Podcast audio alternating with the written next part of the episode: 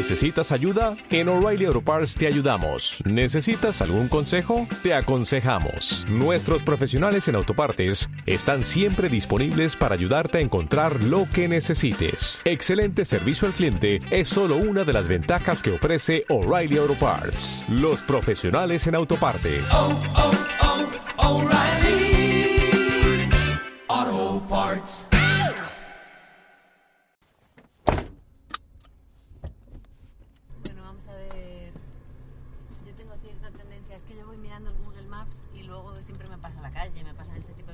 13 "Ay, de por ahí". agosto. Nuria, Eloísa y yo emprendemos viaje desde Madrid hacia Tarragona, concretamente a las afueras de Reus, para participar en los encuentros de Casa de Lava sobre el cine de no ficción. Ay, ¿ves? Creo que ya la he liado. Ostras, ha sido rápido, Nuria, ¿eh? Sí, ¿verdad? Sí, está yendo hacia el sur. Un viaje un poco más largo de lo que estimaba Google Maps. Pero siete horas después descubriríamos que el verano de 2020 aún podía sonar así. Podía sonar a verano.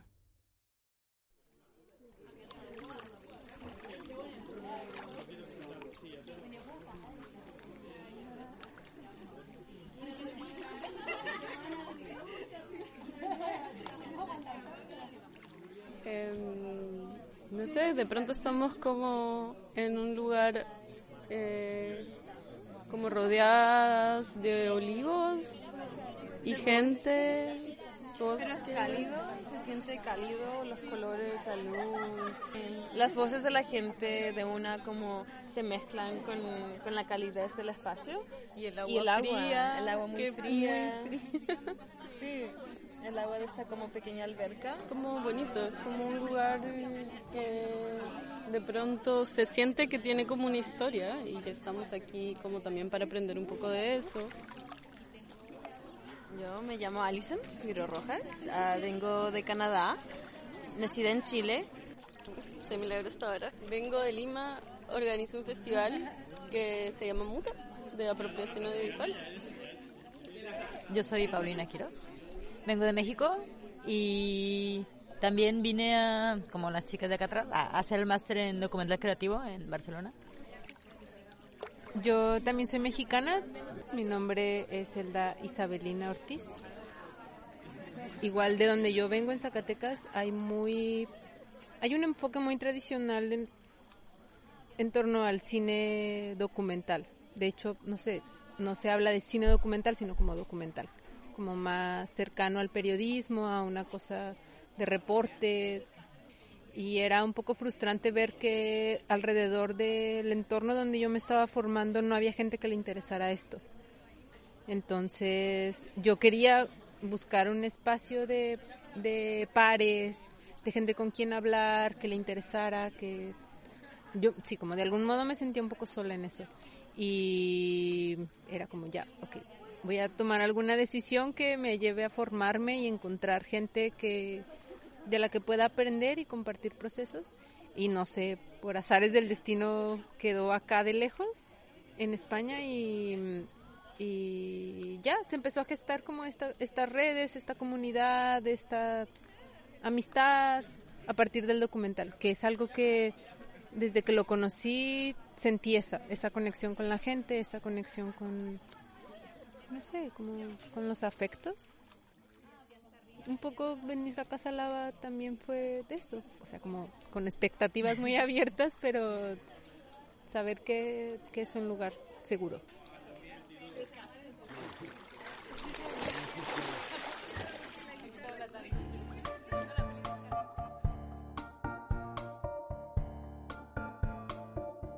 Soy Andrea Morán y te doy la bienvenida a Nueva Carpeta, un podcast en colaboración con Caimán Cuadernos de Cine.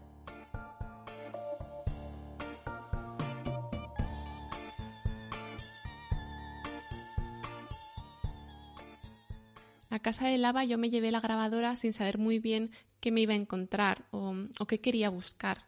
Según el folleto nos esperaban varias proyecciones, seis charlas, una de ellas la impartiríamos Nuria Cubas y yo. Se hablaba también de una performance, incluso estaba programado un paseo al río de madrugada. Lo que sigue no es una crónica rigurosa ni cronológica de lo que se habló o lo que sucedió esos días. Más bien es un boceto con conversaciones ya empezadas o pilladas al vuelo, bastante música a capela y con sonidos recogidos de aquí y de allá. El tema es que grabé mucho y, y además grabé por grabar, lo cual es bastante liberador. La mesa del desayuno, por ejemplo, mientras se espera que llegue el termo del café.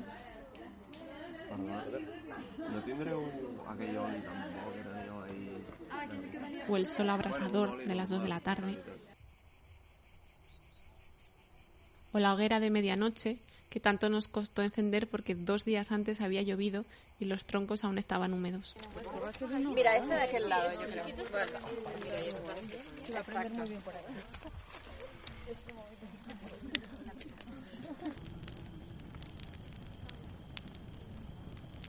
En su brazo derecho, Valen Vía, el principal culpable de que todos nos encontráramos allí, tiene tatuada una casa en llamas, como si estuviera a punto de despegar. De ahí procede el logo de Casa de Lava.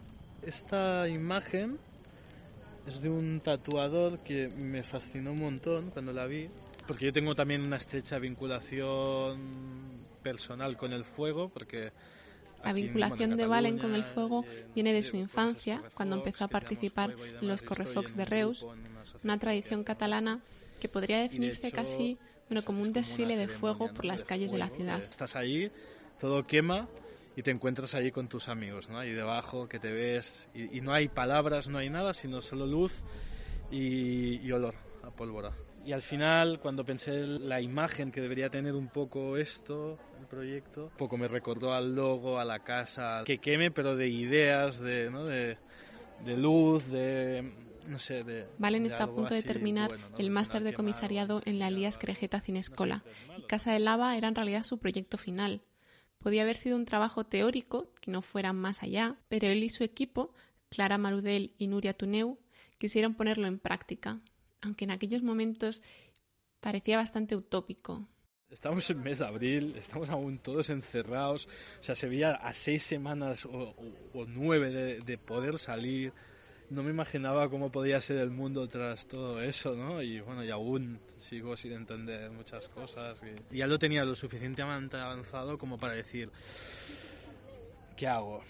Y al final, mira, dije, yo voy hasta el último minuto y si tengo que disculparme 50 veces y ¿Imaginas esto por Zoom? no, o sea, esa era la última cosa. Dije, no, no, además, no, no, no. no. La presencialidad entonces era irrenunciable y el lugar también, más Maurici. Aquel, aquel rulo de piedra, es un rulo antiguo, es aquella piedra allá, que hay allá. Esto ha quedado, está aquí Este es Valentín siempre. el padre de Valen, explicándome cómo antes se secaba el cultivo en la era, el lugar más soleado de esta masía. Y es que justo aquí el sol, la verdad es que pega muy fuerte. Nosotros que tengamos constancia, lo que es la edificación es del, de 1850. El mas y los terrenos de alrededor, la mayoría plantados con olivos, pertenecen a su familia desde que su abuelo compró la casa a mediados del siglo pasado. Sus padres, recién casados, se mudaron aquí. Pero du- duró poco la cosa porque a los cinco años, entonces se, se le volcó el tractor. Aquí hay un barranco pequeño, se le debía ir el tractor adentro y se quedó enganchado. Entonces, bueno, entonces se murió allá. Y claro, to- años de venir hasta acá. Sí, sí, sí, claro, yo tenía tres, claro, se quedó ella aquí sola, porque entonces, claro, las comunicaciones, las, toda la familia en Barcelona, no había teléfono, pues que decidió, pues me voy a casa de mis padres con el niño pequeño. Su madre tardó unos años en querer los visitar la masía de nuevo y aunque pasaron aquí algunos veranos, Valentín se crió en Barcelona. Nada, a, a dos pasos de la pedrera, eh, al lado de Paso de Gracia, el centro mismo. Yo me agobiaba un montón todo. Gustó- Así que en cuanto pudo, en cuanto terminó la mili, volvió a la masía. ¿Y la casa desde que, o sea, cuando tú viniste a los 18, 19 años Sí. y cómo está ahora, cómo ha cambiado? No, no ha cambiado prácticamente nada. No, no. a ver, no ha cambiado nada, sino en el tema solo de, pin- de pintarla por dentro, que ahora la han pintado a su gusto, pero lo que Durante es, unos eh, años, para Valen, el más le sirvió como un decorado. Cuando estudiaba en la carrera, o sea, en carrera de visuales, eh, yo rodaba cosas aquí, ¿no? De, hostia, pues tengo una casa, vamos allí, estamos tranquilos, yo qué sé, inventábamos historias, ¿no? Aquí con los colegas. Tras el confinamiento yo empecé a venir un poco porque ya tenía esa idea en la cabeza y, y ya me imaginaba, ¿no? Venía aquí y digo, vale, aquí vamos a colocar la mesa, ¿no?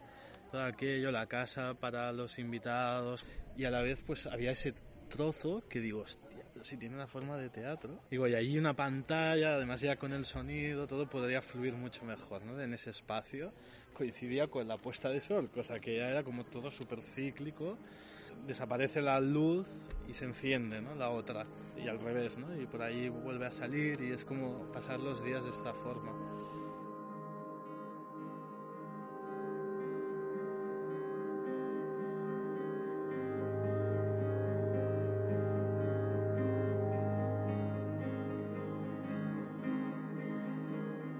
Pues en ese ciclo pasamos los días un grupo de 40 personas. Me parece importante decir que la mayoría éramos mujeres, cineastas, programadoras, estudiantes de cine documental, montadoras. También hubo un chico que en la ronda de presentación se definió como espectador. Así, a secas, espectador, dijo. Me gustó eso.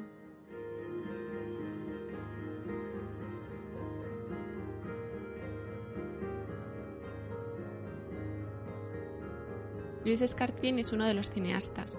Ha venido con su hija Flavia y con su enorme Land Rover, en cuya parte de atrás han instalado un colchón para dormir.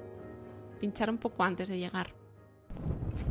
¿Y teníais rueda de repuesto? Hombre, claro, es obligatorio llevar rueda Ah, de vale, repuesto. vale. Somos legales aquí, bien, bien, bien. Bueno, en este aspecto, En este momento yo solo había visto una película de Escartín. Si hubiera visto más, la siguiente Ah, entrevista sería muy distinta. Ah, Pero como no conocía mucho vale, de su cine, le pregunté a Luis por su coche. Dime hola. Hola, hola. Es la primera vez que, que me piden que hable de, de vehículos saharianos en, en mi historia. Pero entonces significa que ha sido una pregunta más o menos original, si no te la habían hecho antes. Mucho y muy importante, claro, porque an- antiguamente se podían hacer las películas que se hacían gracias a que había un tipo de vehículo, el, el antiguo Land Rover, que tu familia tenía uno. Sí, aquí en Figueras. En Fi- aquí en Figueras, O sea, ¿cómo bueno, es aquí? Digo, en Cataluña, en... en- Resulta en que. Escartín también había vivido en Figueras un par de años, justo Es antes que de irse a los joven, Estados estoy Unidos. hablando de tenía de tener 19, 19 años, una cosa así. Y me fui de ahí porque quería hacer algo relacionado con el cine y de, y de ahí ya me fui para los Estados Unidos. ¿Y cuándo volviste de los Estados Unidos? No volví de los Estados Unidos a... ¿Sigues allí? No, no, porque monté un negocio en Nueva York, que es donde conocí a mi mujer, la madre de, de Flavia, y monté un negocio de montaje de películas que se llama El Armadillo Productions en el año 92 o 93 y que había una crisis bastante fuerte. Entonces tuvimos que dejar de hacer proyectos. Esto le, le ocurrió a más de uno en Nueva York entonces. Lo bueno es que era los apartamentos, el, el- real estate era muy barato. Gracias a la crisis, entonces conseguimos un local que ahora es de ensueño entre la Quinta Avenida y Broadway en la calle 34, imagínate. Y queríamos hacer cosas guays. De hecho, hicimos una- un montaje de Coffee and Cigarettes de James Jarmusch. Pero bueno, el resto era basura. Entonces hablé con mi ex socio y, me dio bastante dinero y me fui a vivir a México porque conocí un pintor en Nueva York que me dijo que había una tribu entre Guatemala y, y Chiapas que no habían sido todavía evangelizados y que todavía conservaban la cultura. Y se me metió a mí, porque llevaba mucho, mucho tiempo sin filmar nada que me gustara, y me fui allá a filmar esta gente. Por eso antes has hecho mención a México y has Sí. hablado a Laura y has hablado eso, de una cultura que estaba... que- que- estuve tres años y medio con ellos. Entonces esto ha facilitado mucho que cuando he tenido que ir a otras culturas, el desconectar de, de lo blanco, tú crees tan blanca, desconectar de lo blanco para, para conectar con tu lado salvaje. Y en, en esas, por, unirlo al coche, es verdad como que en tus películas, por lo que estás comentando, hay, mucha, hay mucho viaje y muchas migraciones, muchos cambios de cultura. Bueno, no sé si te gusta incorporar el coche o el vehículo a tu rodaje, a tu proceso, a tu este es mi equipo. Pues ha sido, ha, ha sido así, no sé, no sé si porque el rollo, el rollo Godard, este coche, chica y pistola. Aquí había coche, chico y pistola, no había chica. Y el vehículo sí, porque te daba una, te daba una, te abría las posibilidades. Eh, hay un documental que dice que se llama Nescafé Dakar, que también va sobre esto, un viaje saliendo desde, desde, aquí, desde aquí, yendo a buscar a los Tuaregs, pero en este caso iba con un Land Rover antiguo del año 62 y que tuvimos un, un accidente.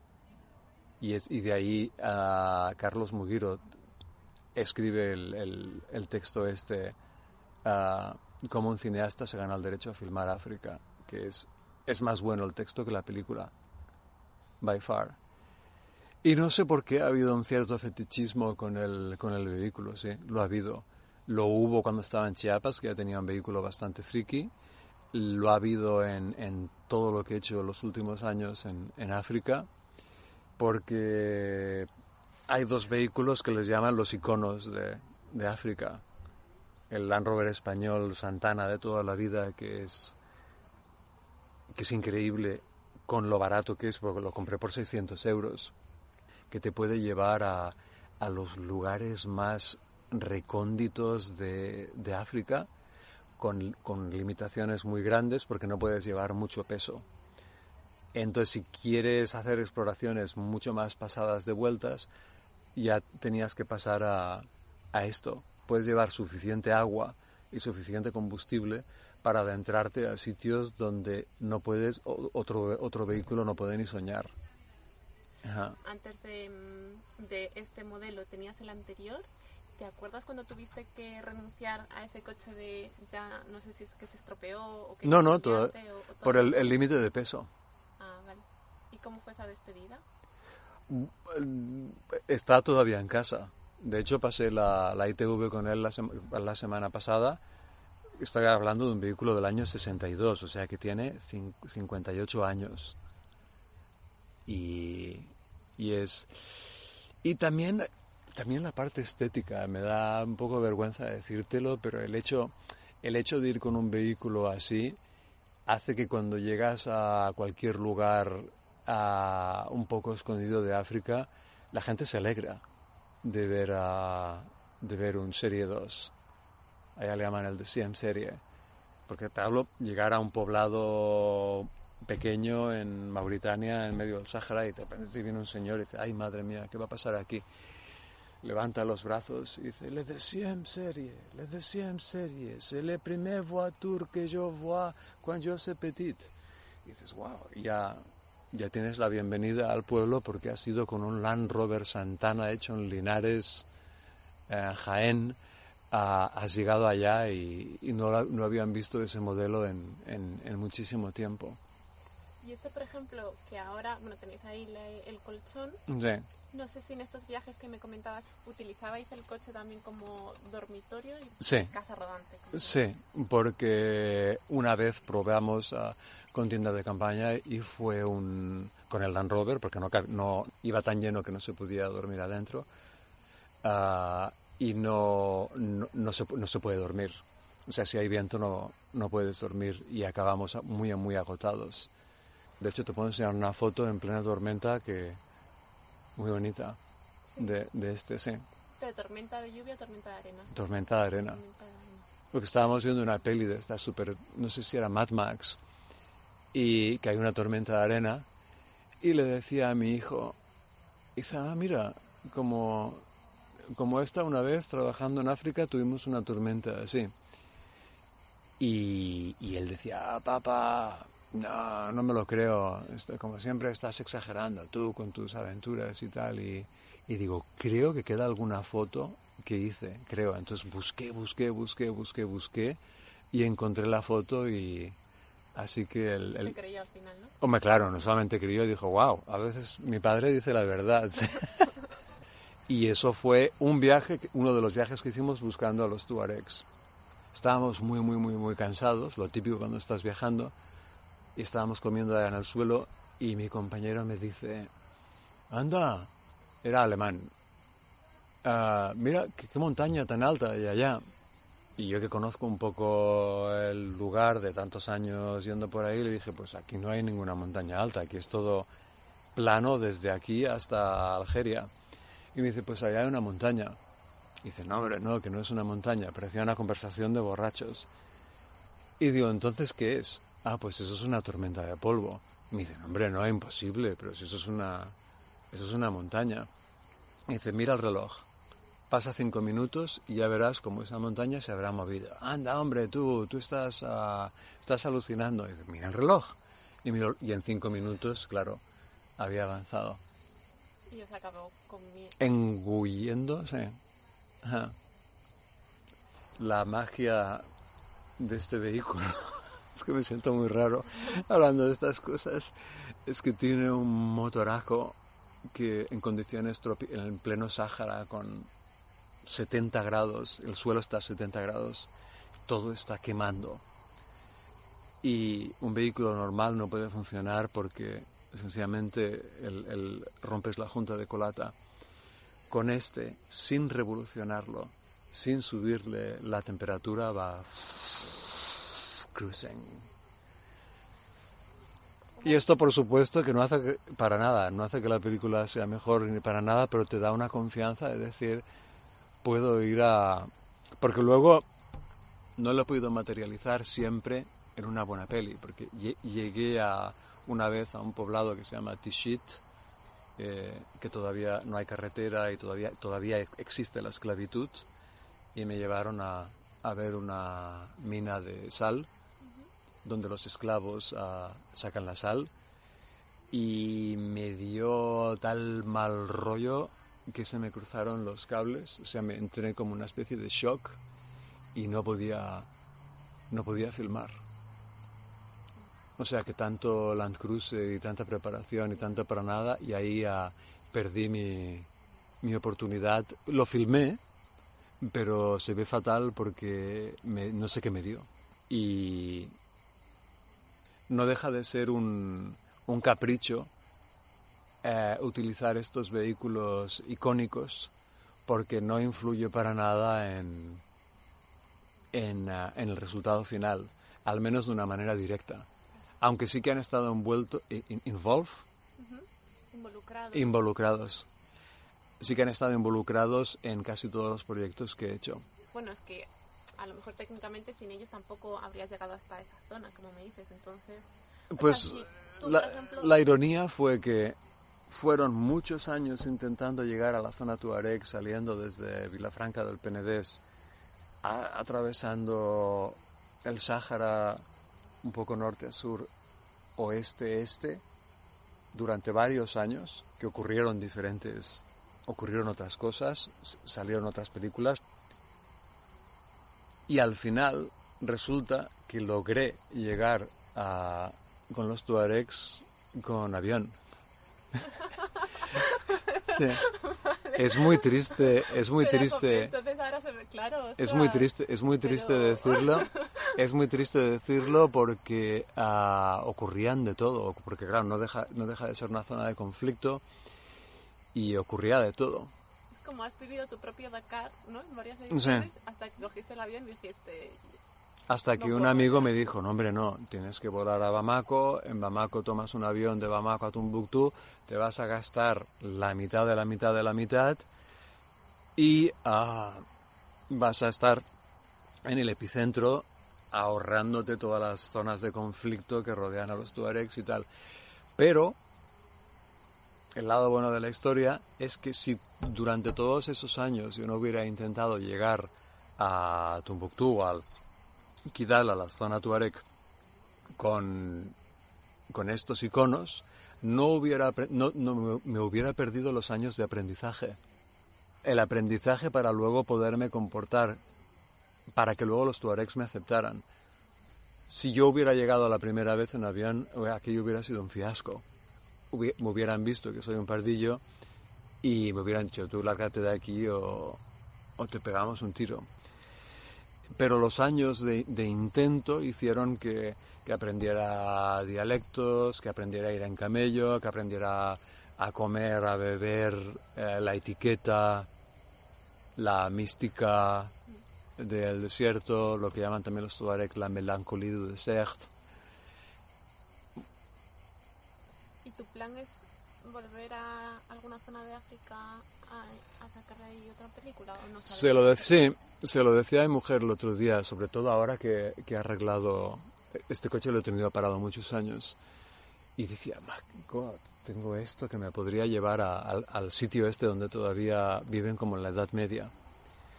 O sea, el sitio es tan impresionante que la primera vez que fui no pude hacer nada. La segunda hice muy poco. Y dije, tengo que volver, porque es tan... Es que te podría decir cosas, pero no te las creerías. Eh, parte de un poblado que es engullido por, por dunas de más de 100 metros y gente cada día con la pala intentando ah, frenar el inexorable avance de las dunas, porque estamos hablando de una duna de 100 metros que está comiendo un- una casa de piedra donde vive la familia. Entonces ahí encuentras muchas situaciones que son de Saint-Exupéry. Saint-Exupéry, Ah, vale. no lo pronuncio bien el francés, el del... El, sí, porque te- he leído sus libros sobre sus viajes que él hacía en el mismo territorio y encuentra estas situaciones super crazy, ¿no?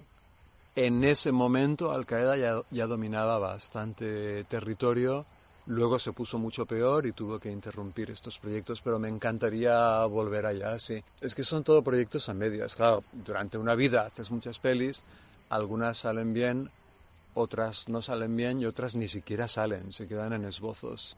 Mm. Pues a ver si alguna de estas posibles pelis salen adelante. Uf, se necesita mucho valor y cada, cada vez me hago más cobarde. Por, lo- por, por los años, por el tiempo. Pues supongo, supongo que también cuando tienes, yo qué sé, también es un poco de egoísmo, ¿no? Porque yo, ahora veo a mis hijos mayores y, y digo, hostia, ha sido muy cabrón, porque te has arriesgado por hacer pelis, pero y tus hijos, y no sabía que iba, pero no sabía si iba a volver. Mi mujer lo sabe que, que era así, pero para mis hijos hubiera sido una putada, porque yo no sabía que no era lo suficiente maduro como para saber que yo era importante para ellos. Ahora que han crecido veo que, que sí, que todos los padres son importantes para, para sus hijos, por muy cabrones que sean. Pero entonces yo no pensaba en ellos, solamente pensaba en, en, en hacer lo que estaba haciendo. Y por eso me parecía muy egoísta. Y me da vergüenza, pero es así.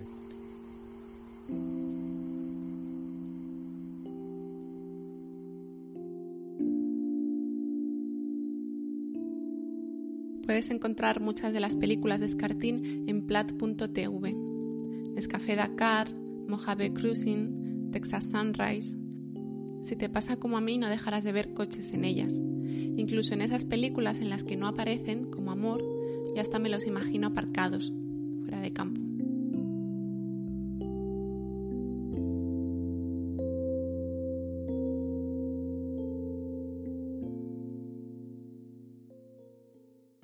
Todavía no sé bien la logística porque es la primera vez que lo hago, ¿no? Estamos de estreno.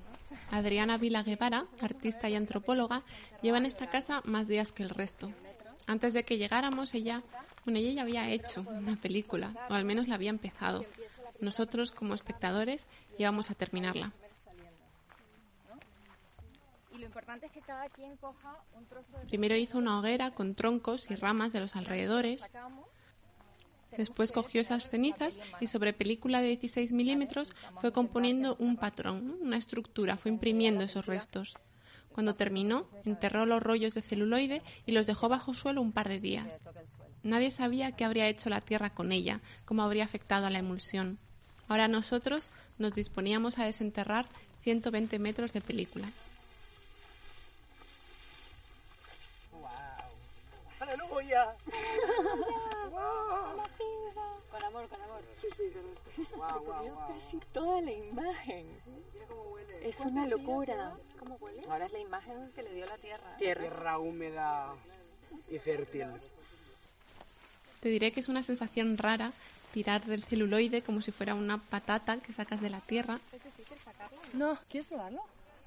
Bueno, me sujetas como ves. Sí. Wow. Está chulo, ¿verdad? Tengo como miedo de romperla, pero claro, no. Al principio puedes pensar que se va a romper, pero no, es que es un material mucho más resistente de lo que parece. ¿A qué mola? Hola. Nada más te queda la... No es que te quede tierra, Sí, es te verdad, queda la te queda emulsión la en el emulsión. dedo. Pintado.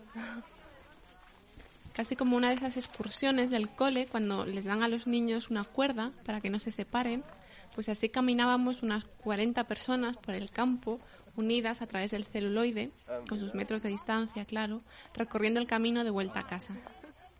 Vamos caminando. El siguiente paso fue lavar la película en la alberca para quitarle los restos de tierra y polvo. Vamos a preservar un poco de emulsión con, con mucho, mucho cuidado. Le, le puedes pasar un poquitito el dedo para quitarle la tierra, porque necesitamos quitarle toda la tierra posible, ¿no? Sí, la tenemos. Ok. No. ¿No? No. Me salta un paso. El, el de tenderla. Tenemos que tenderla al viento. Hay que secarla. Sí. Vale. Vamos a ver. No hay prisa. Ay, me he mojado todo. Es así, No. ¿no? Las cosas vienen de repente. Y sí, para poder proyectarla, la película tenía que secar, así que la agitamos al viento, como quien sacude una sábana antes de colgarla, y la tendimos también. Sí. Riguroso. Sí, muy delicado. A ver si ya.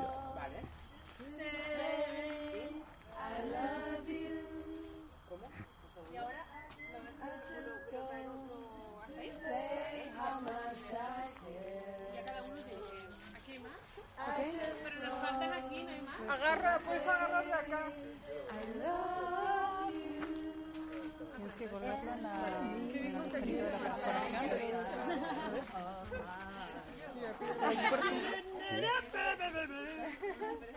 Nos podemos acercar ya. Todo el mundo venga y que traigan. Que todo el mundo venga. Que todo el mundo venga. Entre los árboles, a modo de pantalla, se había instalado una tela vertical, que era como si bajara del cielo. ¿Me podrías ir contando qué estás haciendo, Adriana? Estoy rebobinando la peli. Que vamos a proyectar. Vénganse, váyanse así todas las venid, venid todos. suelten la peli, chicas. Cada vez que me volteo, suelten la peli. Ha llegado el momento de descubrir nuestra peli. ¿Vale? Y, y nada, les invito a sentarse alrededor del proyector. ¿no? ¿Alrededor? Alrededor, sí. Alrededor.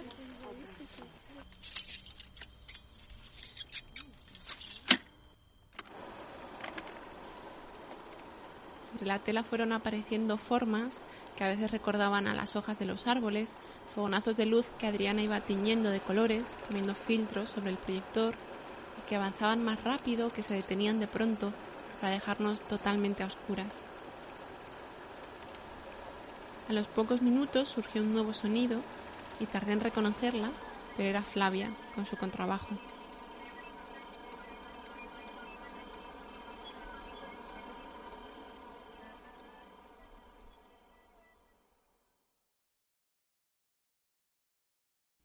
A las personas que íbamos a dar una charla o a participar en un encuentro en Casa de Lava, se nos había pedido que no utilizáramos imágenes, ningún soporte visual, lo cual es bastante infrecuente cuando lo que vas a hacer es hablar de cine.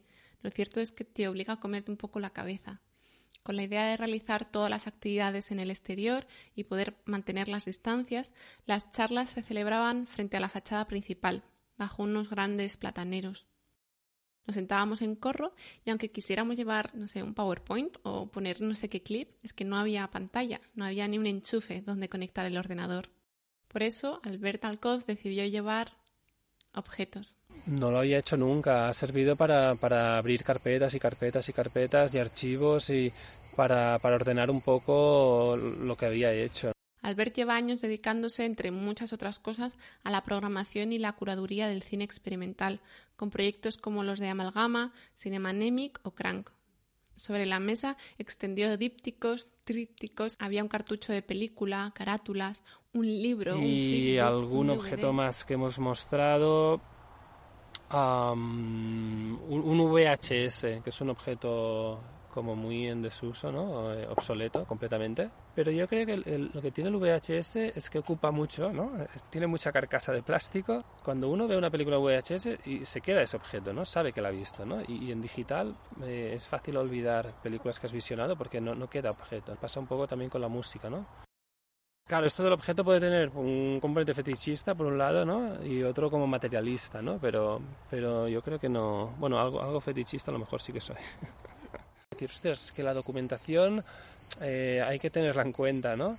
Porque a veces cuando hacemos eh, propuestas de estas, de proyecciones o de programas, uno se olvida de, de que de, que algún modo se deje constancia de ello, ¿no?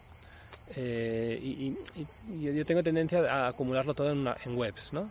Páginas web y ahí está todo bien informado, pero el objeto quedará, la- web quizá ya no. Cuando abrías esta carpeta y te encontrabas estos flyers, estas postales, también te recordaban como a esas sesiones concretas. Sí, porque ves los listados de películas, ah, esta me acuerdo que, que tuvo éxito, esta no se vio, ah, esta la tuvimos que cambiar, esta no se mostró, ¿no? los cambios de última hora. Sí, y, y a veces hay cosas que no te acuerdas en absoluto, de decir, pero esto realmente eh, se mostró una peli de Luis Escartín en esa sesión. Ahora está ocupado arreglando su coche. Sí, ta- también lo que ves es, no, sé si es trayectoria, insistencia, constancia, pero decir, ostras, eh, hace 15 años eh, había sesiones de estas y, y empecé con el Super 8 y, ahí- sigo de vez en cuando haciendo cosas de estas, ¿no? A mí siempre me ha gustado como tocar diversas teclas, ¿no? Hacer pelis, eh, mm, dar clases sobre estos temas, eh, escribir sobre estos, investigar, hacer programaciones, es decir, sí, va variando, pero también está bien el hecho de no, no- saber definirse muy bien, ¿no? Sé que me gusta un cierto cine, a partir de aquí le dedico horas. ¿Cómo? Pues como me apetece en ese momento, ¿no?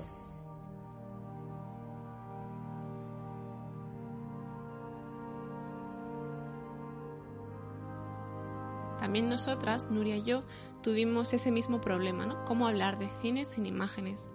Nuria es la directora de Film Madrid, yo soy programadora en ese mismo festival y esto fue lo que se nos Evidentemente, de ocurrió. alguna manera tenemos que hablar sobre el cine y se nos ocurrió pues que íbamos a intentar eh, reproducir las imágenes que mm, nosotras hemos proyectado durante el festival en las cabezas de todas vosotras. A ver si lo conseguimos. Mm, Ya nos diréis cómo funciona todo este experimento. Es la primera vez que lo hacemos. Gracias por ponernos de cobayas. Y creo que ya está. Os animamos eso, a que os pongáis cómodas, a que en un momento dado, si queréis, cerréis los ojos como queráis. Además, nos han puesto un micrófono, con lo cual va a ser mucho mejor. Nos vamos a ir allí y vosotras. Algunas personas se tumbaron sobre la hierba, otras se pusieron un pañuelo o una sudadera sobre la cara para que fuera más fácil concentrarse en nuestras voces. Nosotras nos situamos a sus espaldas y empezamos a narrar.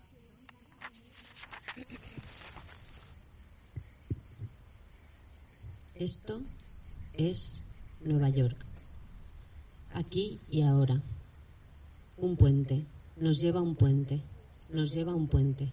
Nos lleva a un puente. Nos lleva a través de un puente. Nos sube a un puente. La ciudad crece en el horizonte. Es Nueva York aquí y ahora. Las voces de unos hombres se modulan, unos sonidos metálicos, agua. Esto es Bridges Go Round de la cineasta estadounidense Shirley Clark. La verdad es que nos gustó mucho el experimento. Podías jugar a recordar películas, sin nada más empezar la descripción ya reconocías de qué título hablábamos, o jugar a reinventarlas por si te montabas una película en la cabeza y al final descubrías que se trataba de otra. Y en el fondo también, bueno, se trataba de jugar a hacer películas, porque cada uno en su cabeza veía unas imágenes concretas, ¿no? únicas, intransferibles. E eu creio realmente que o cine eh, é um laboratório social nesse sentido, em que aprendes muito nesse lugar onde não te mueves, onde não hablas, y donde te pones disponible y en cierta forma eh, Alguien que tampoco utilizó imágenes fue Garbiño Ortega, la directora del festival Punto una de Vista. película y del dispositivo Esta no, esta no es Garbiñe, este es de ahí Lisboa, director del seminario. Docs Kingdom. que se celebra cada año en Portugal y que sirvió a Valen como referencia para imaginar en qué podía convertirse Casa de Lava. Es un encuentro muy interesante, te recomiendo que le eches un vistazo. El tema es que la sesión de Garbiñe fue la primera de todas y aún no nos conocíamos como grupo, así que, bueno, no me atreví a grabarla. Así que un poco in extremis, porque esto debió ser sobre las 4 de la mañana y Nuno se iba en el avión de las 8, le pedí que me describiera lo que nos había propuesto Garbiñe. Pues uh, Garbiñe Ortega, que dirige un festival internacional de cine, uh, en vez de explicar su trabajo, uh, nos propuso un ejercicio, ¿no? a partir de ese principio que el cine no es un conjunto de películas, pero es, bueno, es un tipo de percepción, una, activación eh, no solo de cada sentido, pero de la relación entre los sentidos. ¿no? Pues distribuyó el alcohol gel para que la gente se desinfectara las manos. Se hicieron parejas entonces grupos de dos, ah, por casualidad. Y entonces en ese caso era alguien desconocido y nos masajábamos las manos, es decir, nos tocábamos uh, y lo hacías como querías, uh, bueno, un dedo a la vez, toda la mano. Y, y, cambiabas de mano, es decir, al final son cuatro manos que están relacionándose, trabajando en conjunto. ¿no? Realmente fue bastante fuerte uh, esa, esa sensación que yo personalmente ya no me acordaba. Bueno, un gesto que es, o que era hace tres, cuatro meses atrás, algo que podría ser muy cotidiano, muy inconsciente, muy formal, como cumprimentarse, o algo muy íntimo, como acariciarse. Ahí lo ves y lo, y lo experimentas como la subversión total, ¿no? Eh, tocarse las manos, sea para cumplimentarse, para, para masajarse. Tocar las manos o tocar con las manos, también con los pies. Antes te hablé de Flavia, la hija de Luis Escartín. Ah, me gustaría que jugaseis un poco con el agua Sí, puede ser con los pies, con las manos, lo que sea. Lo bueno de que el Land Rover sea tan grande, además de que te puede llevar hasta el Sáhara, claro, es que pudieron meter en él el contrabajo de Flavia. Esto fue en una pausa en la que todos estábamos al borde de la alberca. Recuerdo que ella llevaba un vestido blanco de que corría el viento.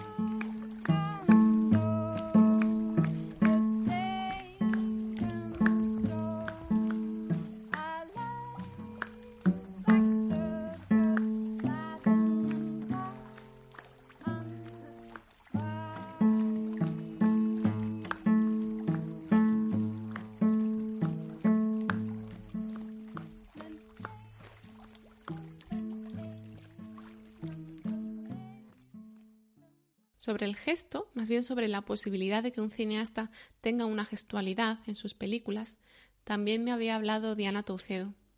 Ella es directora, su ópera prima se titula 30 Lumes y participó en Filmadrid hace un par de ediciones en la competición oficial. Lo cierto es que ese año apenas nos vimos, yo al menos no lo recuerdo. Supongo que esta es una de las diferencias entre un festival y encuentros como el de Casa de Lava, que van a otro ritmo. Porque aquí, mientras la película se secaba, nos alejamos un rato del grupo para charlar. Sí, por un lado, eh, bueno, es una cosa que me obsesiona como constantemente la cuestión de los gestos, al igual que el, tiempo, el ritmo, la creación de muchas cosas dentro del montaje, ¿no? Pero la gestualidad no solo entendida desde aquello que podemos ver, que puede estar en, la gestualidad humana o en, la gestualidad del paisaje, incluso que muchas veces se puede ver muy fácilmente, sino en, esa gestualidad que el director, la directora genera o crea em, hacia aquello que ve, con lo que se relaciona y demás. Y no siento solo eso, que es una cuestión de como de visión, de estilo, de... a mí no me interesa tanto eh, eso, eh, que hayas grabado con una cámara o con otra, que compongas de una forma u, otra, sino cuál es eh, casi como ese gesto como fundacional, primigenio o, que, que, genera como todo el movimiento que tú has emprendido para dedicar como parte de tu vida a, a ese proyecto. ¿no? Y en eso yo necesito sentirlo porque a mí es como que me da sentido también a la hora de montar, o sea, no solo eso, busco la narración, a los personajes, la historia, la trama, etcétera, sino que es aquello que esa persona, eh, de una forma también muy única, eh, puede darnos, ¿no? Tanto como espectadora como creadora, intento ponerme también como ese nivel de exigencia y de autocrítica o de búsqueda para intentar lograr crear películas donde haya pues eso que ahí esté, ¿no? que esté impregnado esa gestualidad y que la podamos sentir.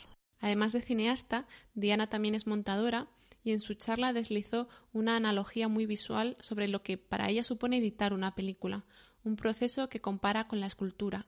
Entonces, esa idea me parecía como muy bonita poder trabajarla desde lo cinematográfico porque yo me siento muchas veces así, montando, donde puedes tener cientos y cientos y cientos de horas, pero ¿cuál es la película que va a salir de todas esas horas? ¿no?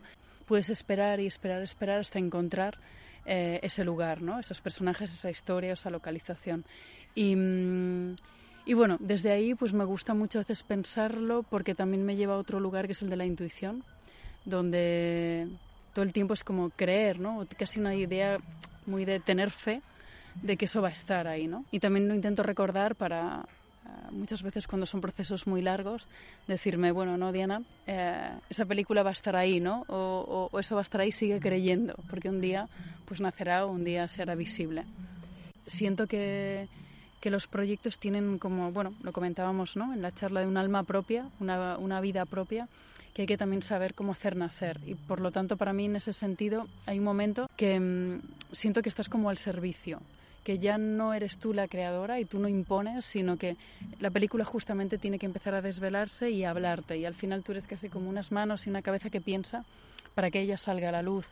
Pero bueno, me gusta incluso como esa idea porque te rebaja a veces como bueno el ego y esa importancia que muchas veces tenemos desde la creación y, y me gusta también poner el énfasis en, en, la obra porque al final es lo que va a quedar y es lo que el elemento de relación con, con, muchas personas, ¿no? Tú te vas a relacionar con el mundo y a lo mejor también vas a saber más quién eres tú y, quién, y cómo formas parte del mundo gracias a la obra que has hecho también.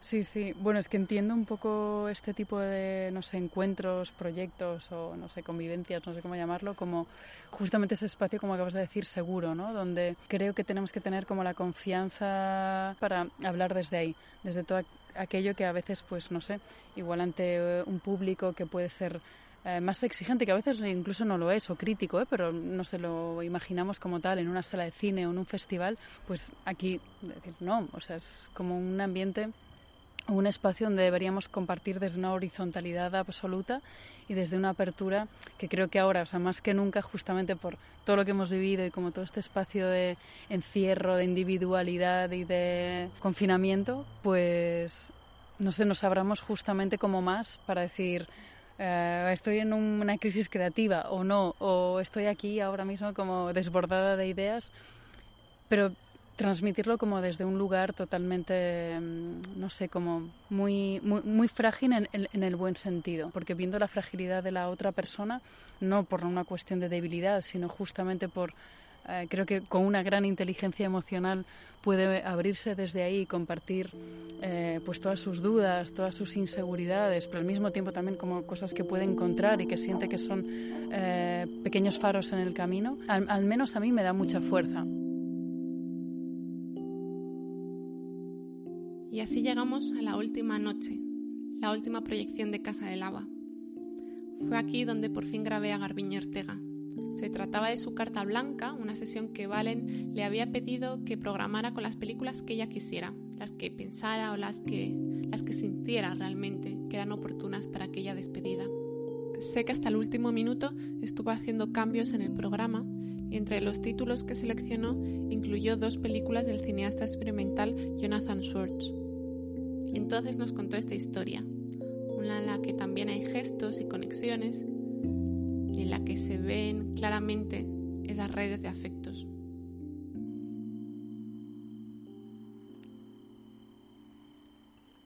Yo estaba en Dogs Kingdom, seminario que dirige el uno, está por aquí, bañándome con Deborah Stratman en el, en el río hace dos años y me dice que Jonathan Swartz está muy enfermo y que se va a morir. Eh, esto fue septiembre de hace dos años y yo rápidamente llego después de bañarme y escribo a, a Ben Russell eh, un email porque sabía que estaba en esos momentos con él y le digo, hagamos algo. Eh, hagamos, hagamos algo, un ciclo, un, libro, lo que sea, vamos a hacerlo para punto de vista. Y entonces esto activa una cadena de, de bueno, y una energía brutal, ¿no? Que hacemos, eh, que, que, solo es posible gracias a la generosidad de, de mucha gente, entre otros también Jody Mack, que también era gran amiga de Jonathan. Y, y llegamos en, en tiempo récord a armar ese libro trilingüe que se publicó y se presentó en marzo. A todo esto pensábamos que Jonathan podía ver eh, el resultado, ¿no? Eh, pero falleció lamentablemente en noviembre y Débora llega después de esta fecha a su casa en Chicago y me escribe y me dice, tenía una postal de Jonathan esperándome en el buzón. Y entonces es como si me hubieran escrito del más allá, ¿no? Y le dije, pues contesta a esa postal para el libro. Y entonces lo que os quiero leer es la, carta que Débora le escribe a Jonathan. Dice Débora, no recuerdo imágenes específicas de tus películas. La delicadeza no puede ser recordada o se marchita. Pero cada película es un órgano, como un pulmón o un corazón, máquinas con limitaciones que llevan dentro algo más grande, imposible de conocer, pero relevante y sensible. Sus partes, por asombrosas que sean, son subsumidas por el trabajo de la película de mantener la sangre fluyendo, el oxígeno circulando. Estas películas son osmóticas, selectivamente permeables, redes de movimiento espontáneo, absorbido y difundido. Son políticas, resistentes, reflexivas, tiernas incursiones en la inarticulación. Escuchan, son creyentes. Salen a la calle y lanzan ideas. Estas películas se echan siestas. Sublimes miniaturas, un universo repleto de intimidades, bollantes a pesar de sus huesos, tristes desde antiguo.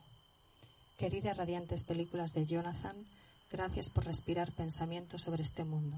Con amor, desde el primer día de enero del 2019, Deborah.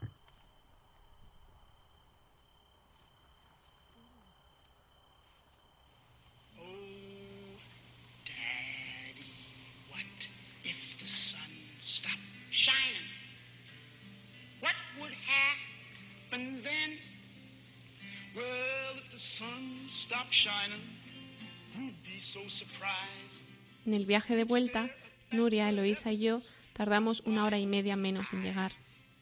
Ya no sabíamos el camino. Aparcamos en la calle de Eloísa, que subió un momento a su casa y bajó con dos libros, uno para Nuria y otro para mí. Empecé a ojearlo en el metro, de camino a mi casa, y me detuve en un capítulo escrito por la cineasta Janet Muñoz. Y entonces ahí se me ocurrió, con todos esos sonidos que llevaba en la tarjeta de memoria, lo que trataría de hacer sería darle respuesta al título de su texto, el por qué fue importante encontrarse y abrazarse, aunque fuera metafóricamente, aunque fuera con gel hidroalcohólico de por medio. El por qué fue importante encontrarse y abrazarse.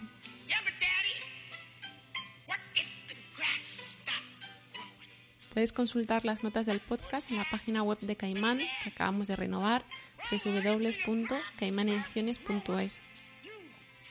Ahí encontrarás varios enlaces a películas que se han mencionado, También está disponible la transcripción del episodio y sí, te dejaré la foto de la tormenta de arena que sorprendió a Luis Escartín en el desierto. Recuerda www.caimanediciones.es. Y ya está. Ya hemos dado comienzo a la segunda temporada de Nueva Carpeta. Gracias por escuchar.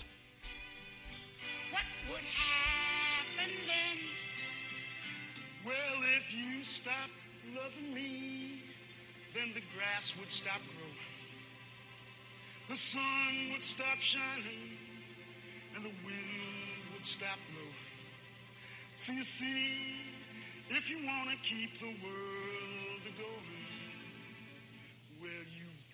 You start loving me again. Again. You better start loving me again. Again. You better start loving me again.